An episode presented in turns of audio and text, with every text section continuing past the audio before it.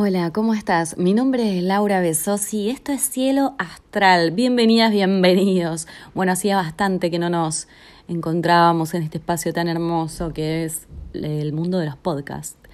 Hoy quería hablar un poquito acerca de las lunas llenas.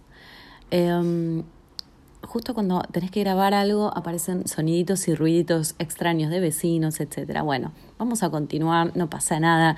Ese es el flow del año 2021, aprender a surfear esa ola de los cambios y de las cuadraturas que te imponen distintas actitudes que tienes que tomar. Bueno, bien, retomemos.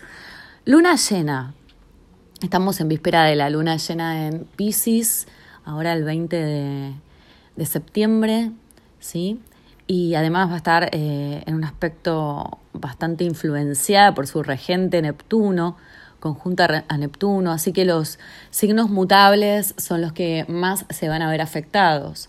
Eh, Géminis, Virgo, Sagitario y Piscis son los signos que van a sentir mayor eh, sensación de sensibilidad, quizás insomnio, y a estar atentos a todas estas cuestiones que aparecen entre los sueños, ¿no? Sueños vividos, eh, premoniciones.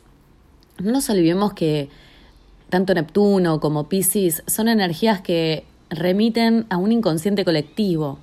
Entonces es muy común que las lunas llenas, sobre todo, aparezcan estas formas como de iluminarnos una conciencia nuestra que no teníamos todavía, ¿no? Y además las lunas llenas son cierres de ciclo de seis meses eh, que nosotros veníamos como procesando algún tipo de información y en este mundo de tiempo lineal, que es la 3D, eh, se va como configurando este, esta caída de fichas y estos entendimientos con estos ciclos maravillosos que nos van proponiendo los diferentes astros.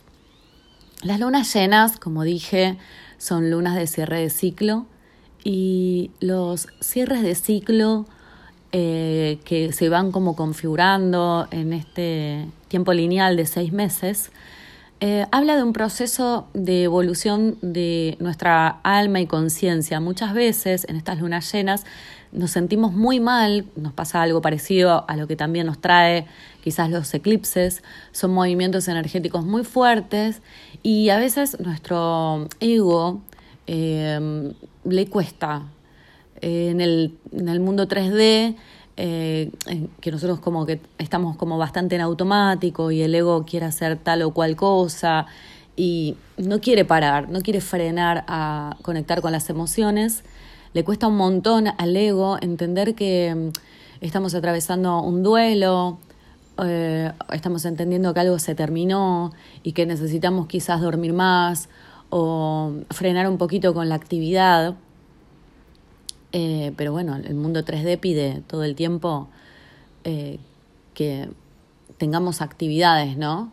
Esto de levantarse a determinada hora, esto de hacer determinadas rutinas, etcétera, es como si uno no pudiese frenar con todo eso, que ocurre en la quinta D, en la quinta dimensión, el alma va proponiendo diferentes eh, situaciones para ir procesando distintas bueno, distintas cosas que necesitamos para nuestro proceso de evolución álmico y de pronto a veces es necesario un duelo, ¿no? Para entender que algo se terminó, que una parte nuestra también murió y va quedando atrás y aparece toda esta sensación de angustia, de miedo incluso. Yo considero que el miedo está más relacionado con esta resistencia que le pone el ego a esta eh, a este modo de conectar con ese lugar de quinta dimensión en donde el alma nos pide de alguna manera conectar con nuestras emociones y conectar con ese momento de, de frenar, ¿no?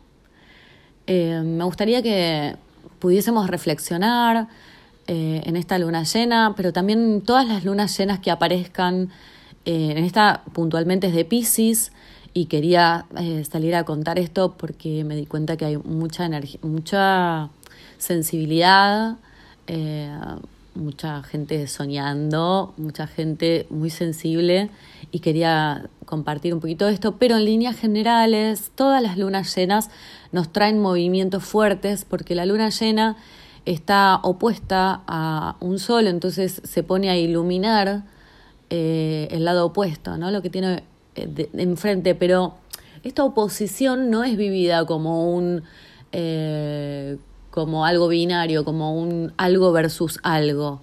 Esta oposición se integra. Eh, es muy interesante la alquimia que sucede cuando hay un como un juego de espejos acá, en donde en este caso claramente esta luna llena en Pisces nos va a estar eh, poniendo el foco del reflector ese que tiene, ¿no? En esa luz de luna llena, va a estar enfocando lo que tiene enfrente, que es el sol en Virgo. Entonces, fíjate también en, el área de tu carta astral, eh, qué pasa con Virgo, eh, un poco también qué pasa con Pisces, pero sobre todo también qué pasa con Virgo, porque es esa zona donde va a estar como poniendo luz de conciencia y, mm, por ejemplo, en mi caso, a mí me pasa que no tengo nada Virgo, pero sí mi nodo norte. Y muchas veces, antes de entender qué era la astrología, quizás no sabía tanto, quizás no entendía tanto la energía de Virgo.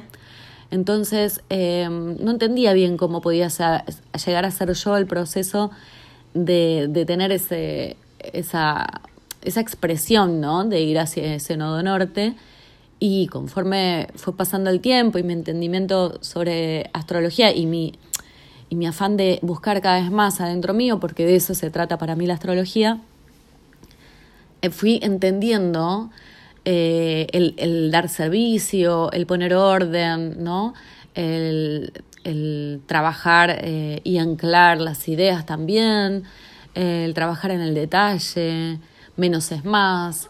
¿No? Todas estas temáticas bien virginianas que obviamente yo tenía que aprender a trabajar y emplearlas en lo que fuera que, que, desarrollara en mi vida. Así que bueno, les mando un beso enorme. Espero que me sigan en mis otras redes sociales. Seguime en YouTube eh, como Laura Besos y también lo puedes poner como Cielo Astral, fíjate. Eh, está buenísimo porque estoy poniendo cosas muy lindas ahí también. Eh, suscríbete, no te olvides, pégale a la campanita, como dicen todos, porque es verdad, si no, después no, no te avisa YouTube. Y también seguime en Instagram, cielo-astral. Y ahora también nuevamente estoy en TikTok. Así que bueno, espero que espero verte por ahí. Si querés eh, algún servicio de carta astral y revolución solar, también estoy por ahí. Y cursos de astrología online eh, de Astro Inicial. Bueno, te mando un beso grande y nos estamos viendo. Gracias.